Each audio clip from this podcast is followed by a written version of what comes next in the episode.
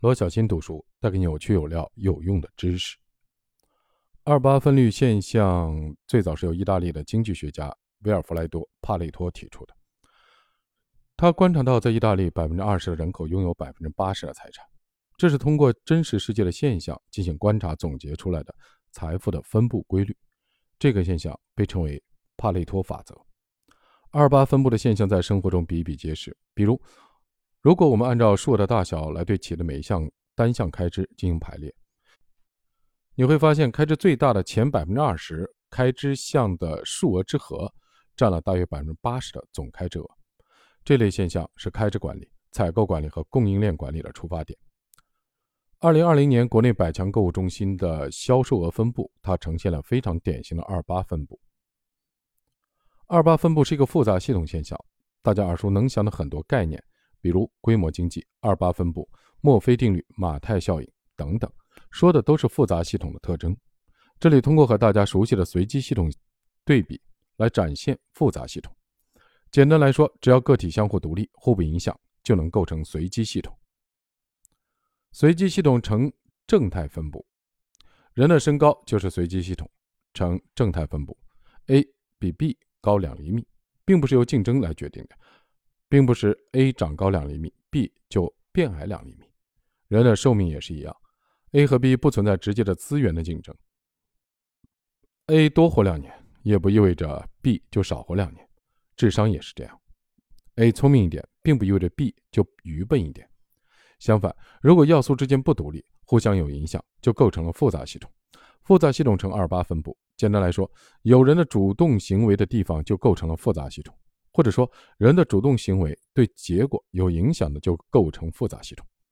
一个人主观上想长高一点儿，并没有用；但一个人追求财富，就很可能会对另一个人的财富产生影响。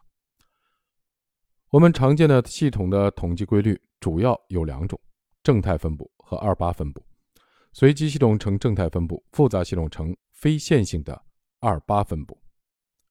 这两个规律都是管理者需要关注的。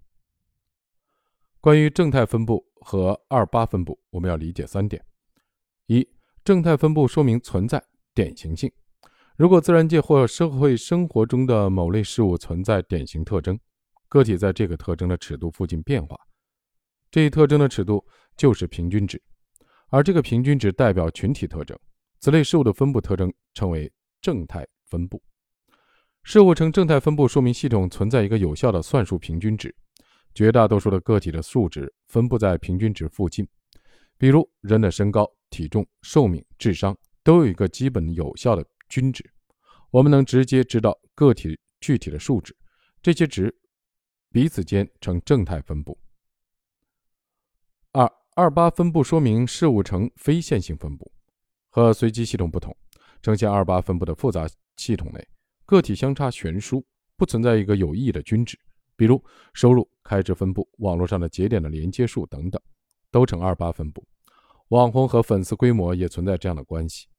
能够做到李佳琦、薇娅这种拥有千万粉丝的头部的网红，只有少数几人，而中国的网红数量多达数百万。如果事物呈现二八分布，说明事物呈非线性分布，即符合复杂系统特征。三、复杂系统没有算术平均值，有几何平均值。复杂系统的二八分布告诉我们，复杂系统不存在有效的算术平均值，即没有一个个体的特征对整体有代表性或典型性意义。根据广义的帕累托法则，P 分额的人口占总财富一减 P 的份额，即百分之二十的份额占了百分之八十的财富。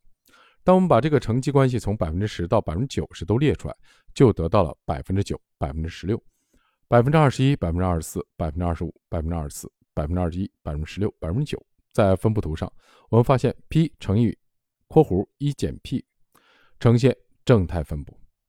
虽然复杂系统的个体没有代表性，但相关要素之间的乘积可能呈现一定的规律，即存在一个有效的算术平均值。换句话说，衡量一个复杂系统，一定要从复杂系统的各要素的几何平均值或要素与其作用的乘积存在算术平均值。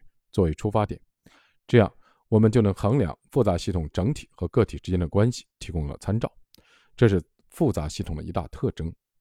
一九三二年，生物学家马克思·克莱伯做了一组实验，他将各种哺乳动物，大到几吨重的大象，小到几十克的小鼠，都拉到秤上称体重，并以它们的体重作为横坐标，然后在它们在单位时间内呼出的二氧化碳，测量它们的代谢率作为横纵坐标，得出结果大吃一惊。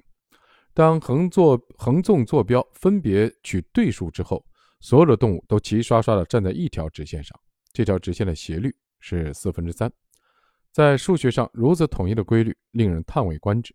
这就是克莱伯定律。对于哺乳动物，其代谢率和体重的四四分之三次幂成正比。